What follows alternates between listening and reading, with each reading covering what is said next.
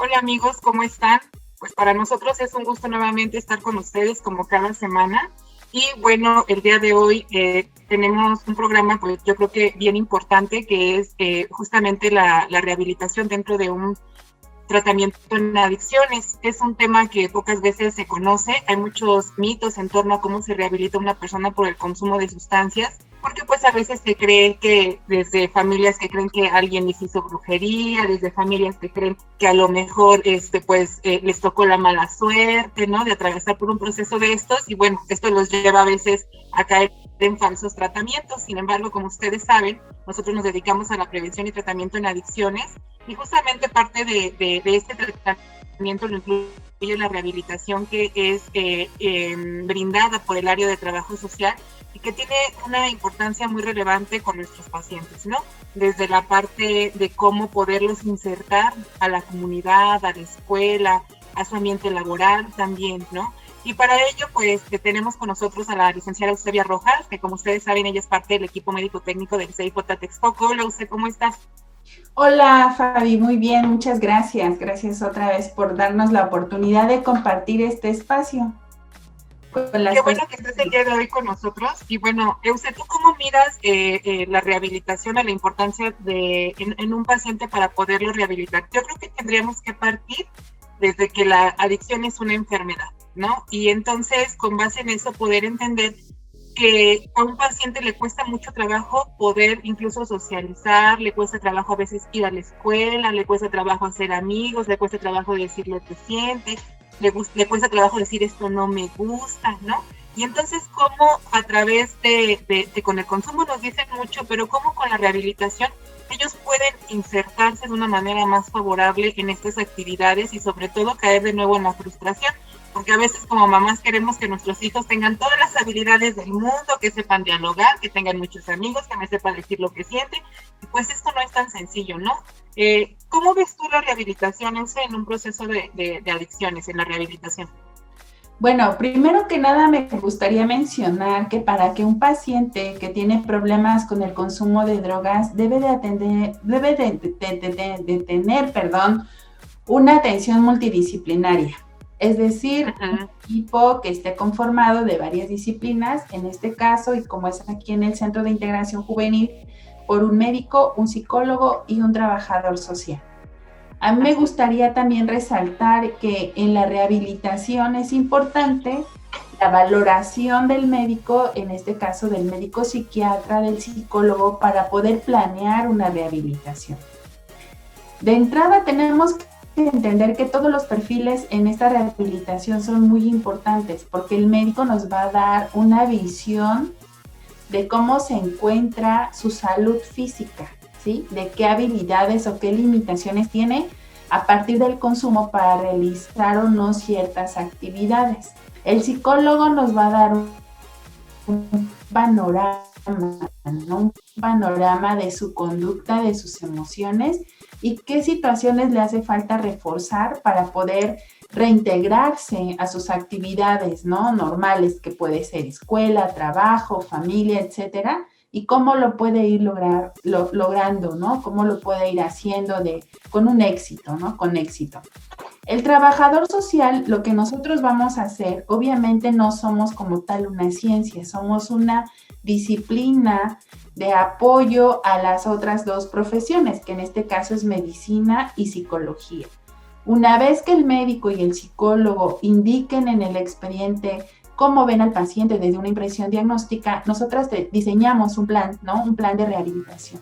Es decir, si el psicólogo nos está comentando que tiene las habilidades y, y, el médico que está en condiciones de poder retomar la escuela, entonces trabajo social lo que va a hacer es el enlace entre los dos profesionistas, la institución y el medio en el que se desarrolla el paciente. Entonces tenemos que analizar los recursos con los que cuenta, qué tiene a su alrededor, en su entorno, a su familia, para poder brindarle un proceso de rehabilitación y de reinserción. Obviamente, este, perdón. Adelante. No, adelante, usted pensé que hayas terminado adelante. No, obviamente este proceso de rehabilitación va a ir encaminado hacia lo que necesita el paciente. Si es reinsertarse a la escuela, es ver, bueno, con qué recursos cuenta, em, sus limitaciones o habilidades de aprendizaje, sus, expectativas, ¿sí? Eh, si el psicólogo nos dice que tiene un adecuado manejo emocional o etcétera, nosotros tenemos que ir viendo hacia dónde redirigir al paciente para que se reincorpore a la escuela.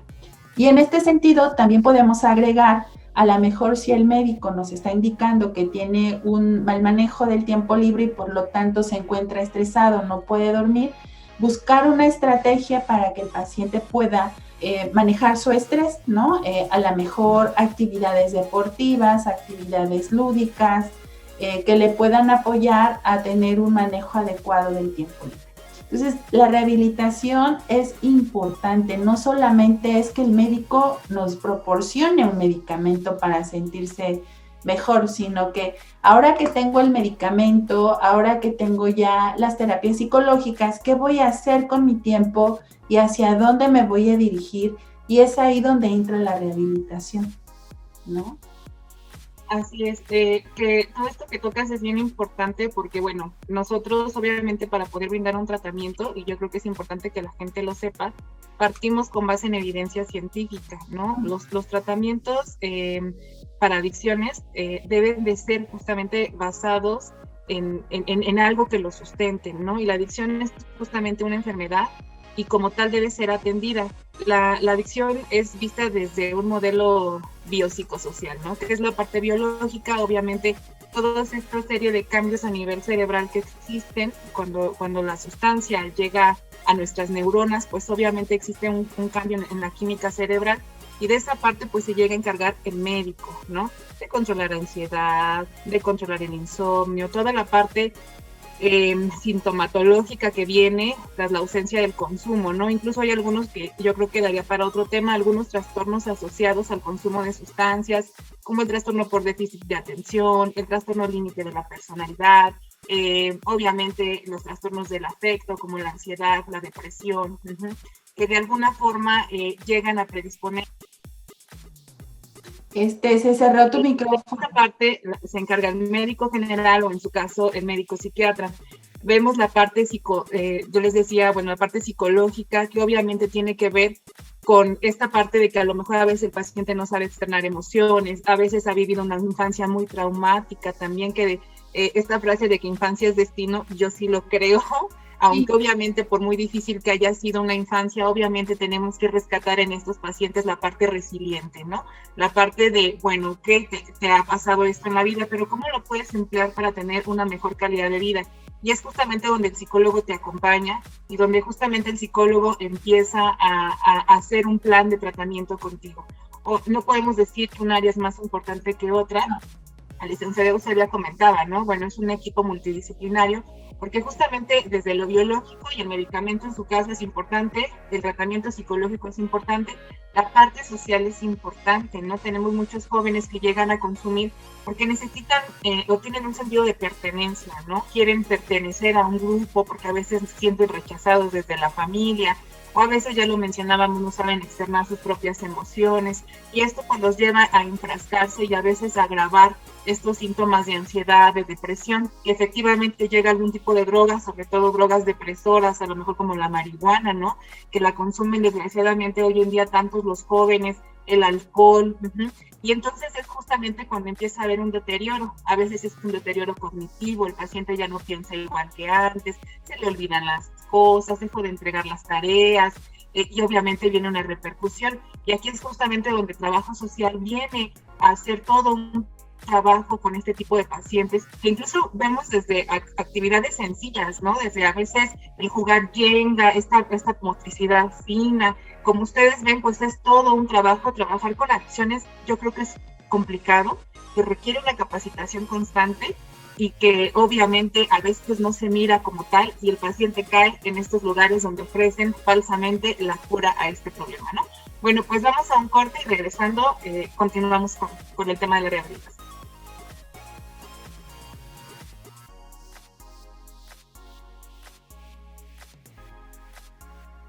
Bueno, pues ya regresamos de este corte y antes de irnos hablábamos sobre em, la importancia que era atender a nuestros pacientes desde un enfoque multidisciplinario.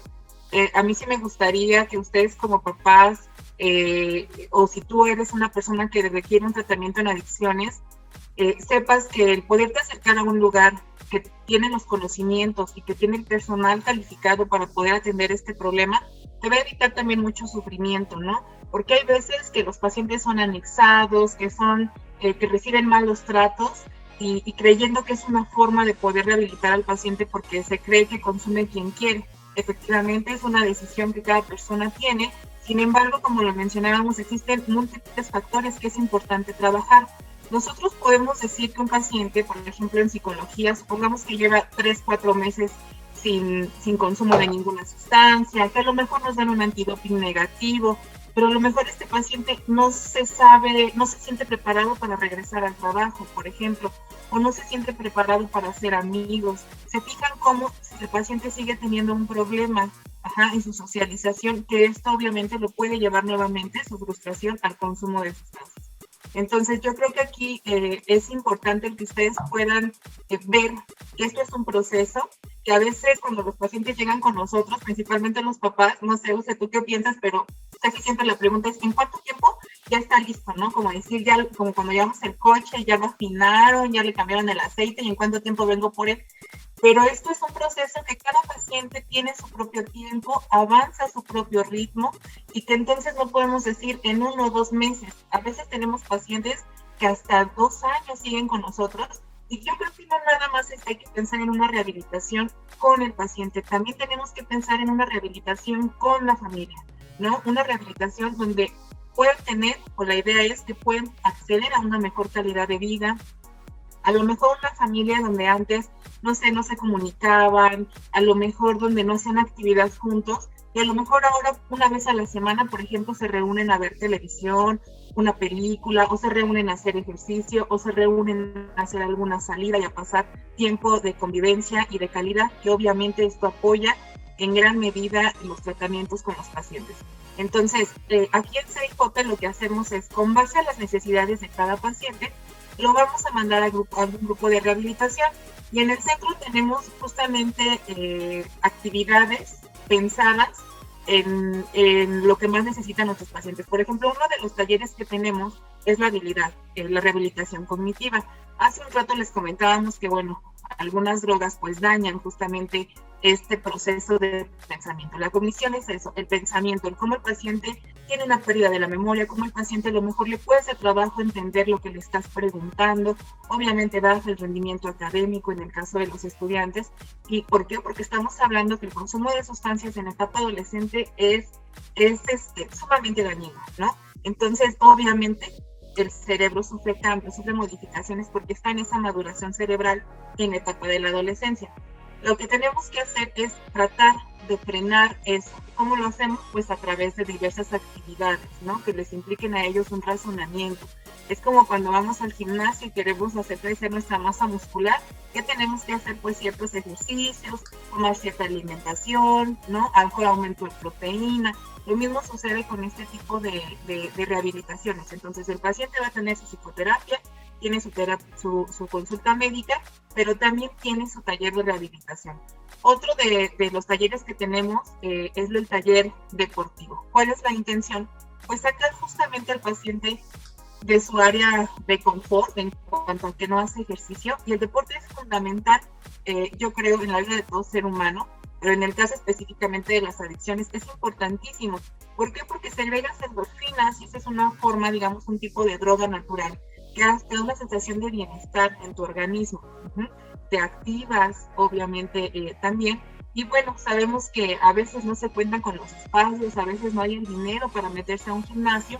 ¿Y qué es lo que hace CIJ? Pues bueno, hemos preparado un taller en el cual ustedes pueden tomar este ejercicio o los pacientes desde la comodidad de su casa, cuidándose de la pandemia. Y es una forma en la cual vamos a ir avanzando desde un todo, ¿no? Desde la psicoterapia, desde lo médico, desde la parte de rehabilitación, ahora el paciente hace ejercicio, el paciente toma su taller de, de, razonamiento cognitivo, y entonces se fijan cómo va a empezar a venir un cambio. Un cambio que no es, nuevamente les reitero, de la noche a la mañana.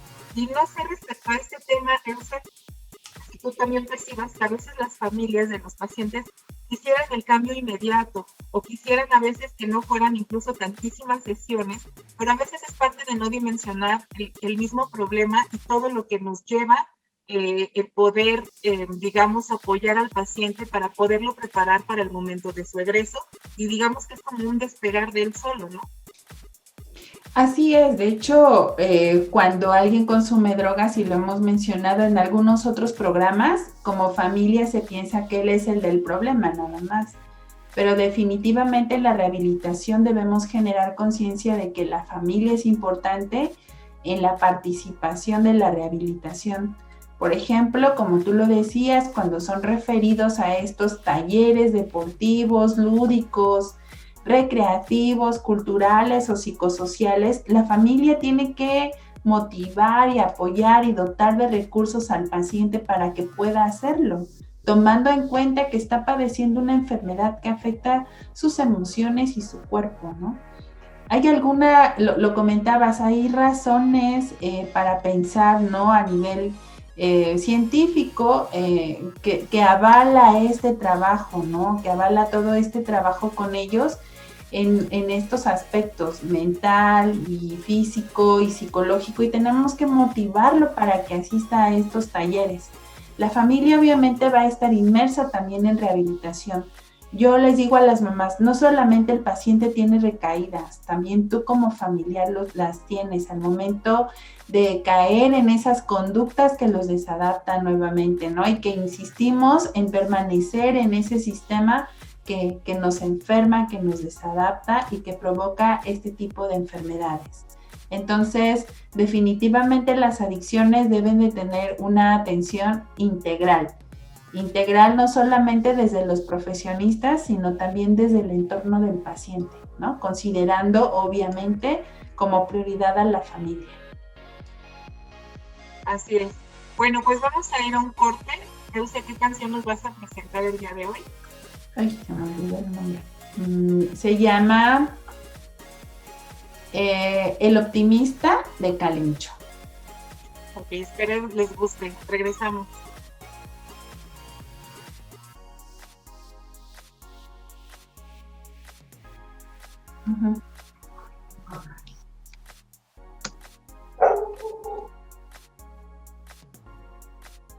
Bueno, pues ya regresamos y yo creo que, bueno, ya vamos por la última parte del programa ese y yo creo que es importante, ya les dejamos, eh, o hemos intentado explicarles la importancia de una rehabilitación, la importancia eh, que requiere y el profesionalismo, el poder atender un paciente con consumo de adicciones, obviamente entre más temprano, pues em, es, es, mejor, ¿no? Sí, es. Eh, no porque beba alguien o se tomó dos cervezas, ya significa que tiene una adicción. Hay varias etapas en este proceso. La última es justamente cuando hay una, pues una dependencia. Ahí es cuando hablamos que es una enfermedad crónica, como ser un diabético, como ser un hipertenso, pero pues qué es lo que queremos justamente evitar que el paciente llegue hasta esa etapa, ¿no? Porque ahí es más, entre más tiempo pasa, pues es más complicado rescatarlo de esta situación.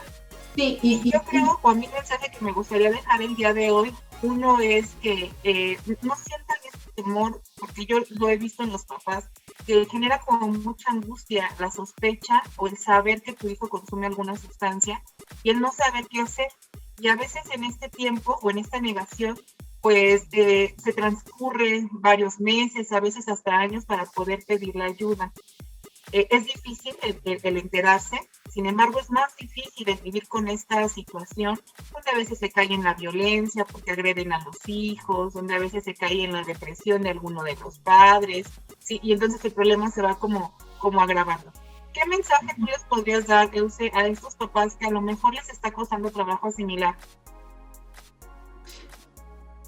Se apagó tu micrófono. Estar consumiendo y entonces, eh, ¿qué tendrían que hacer? Bueno, primero que nada comentarles que definitivamente para bajar su angustia pues no están solos. El consumo de drogas desafortunadamente cada día es más común. quiero comentarles que eh, en los talleres de rehabilitación de los que hoy estamos hablando, les van a ayudar a darles estructura a sus hijos, ¿no? Cuando consumen drogas, obviamente, dejan de acudir a la escuela, al trabajo, ya no se comunican con la familia, etcétera. Y la rehabilitación les va a ayudar, es una ayuda para ellos como padres, ¿no? Y para que se sientan acompañados en este proceso de rehabilitación de los profesionistas que conformamos el equipo médico técnico de aquí del Centro de Integración. A veces creo que ellos piensan que les damos ligas y ligas de Zoom, ¿no? Y, y eso también los cansa, pero bueno, el paciente va a emplear su tiempo libre, le va a dar estructura a su día, va a tener una organización y eso va a ser de gran ayuda para los padres. Creo que lo peor que podemos hacer como padres es negarnos al problema, porque como bien lo dices, cada vez se va haciendo más y más y más grande hasta que llega el momento en que se desborda y entonces ya van a requerir otro tipo de atención que se sale a veces de nuestras posibilidades y de nuestros recursos. Entonces, yo les invitaría a que se sumen a las actividades, a que los motiven y a que ellos también pregunten todas esas dudas y expresen sus miedos con los profesionistas que los están atendiendo. Eso les, de eso les diría a los papás, ¿no? Que, que lo tomen muy en cuenta y que nos consideren como una opción de tratamiento a, a, los centros de integración juvenil, ¿no? En específico, pues estamos aquí en Texcoco, pero sabemos que en varios municipios aledaños también cuentan con este centro de integración, como es Ecatepec, Esnesa, Chalco, eh, no sé, y a nivel de la República Mexicana, ¿no? Que nos consideren una opción de atención y de acompañamiento en este proceso de rehabilitación. Así es, y que esto los ayude a tomar también este, falsas alternativas, ¿no? Donde a veces pues se pierde este tiempo o a veces el paciente queda como muy lastimado a nivel físico, pero también a nivel emocional, sale resentido, sale enojado y sale a consumir todo lo que no se consumió por enojo durante el tiempo que estuvo en aislamiento en estos lugares clandestinos, ¿no? Eh, yo creo que CIJ es una institución muy noble y obviamente muy profesional para poder atender el consumo de sustancias y em, pues aquí, eh, como bien comenta Elsa, somos el Estado de México, uno de los, es el, estado más afortunado, creo, porque tenemos unidades de hospitalización y tenemos centros de consulta externa. Generalmente en el resto de la República hay uno o dos eh, centros por estado. Entonces, eh, yo creo que es importante que ustedes nos permitan acompañarlos si están atravesando por un momento de estos, a lo mejor nada más con sus hijos, con la pareja, derivado de la pandemia, pues el consumo de sustancias ha aumentado mucho. Como ustedes saben, eh, ansiedad y depresión le llaman la, la otra pandemia, ¿no? Se han agravado enormemente estos síntomas. Ayer veían en, la página de la UNAM que alrededor de 300 millones de personas a nivel mundial padecen depresión y 260 millones de personas padecen ansiedad, ¿no? Y es muchísimo. Eh, eh, eh, esto obviamente se incrementó por esta situación que estamos viviendo, pero pues es ¿no? donde la gente se atiende estos problemas emocionales con alcohol, con alguna otra sustancia, ¿no? Entonces es importante, incluso el trabajo, entonces es importante que se acerquen a, profesionistas y CIJ es uno de los lugares que brinda tratamiento a la familia, ¿no? Porque también eh, son piedra angular en el tratamiento de las adicciones. Tenemos que ver cómo se siente la mamá, el papá de esta familia, a toda la salud mental y ahora como con, con se apagó. Estás teniendo ansiedad, eh, depresión o algún miembro de la familia, eh, los puedes canalizar con nosotros y con gusto los vamos a atender. Todo el equipo médico técnico está haciendo un gran esfuerzo y está, eh, o esta pandemia no nos ha impedido seguir trabajando. Eh, seguimos atendiendo a los pacientes por Zoom, por videollamada, por llamada telefónica.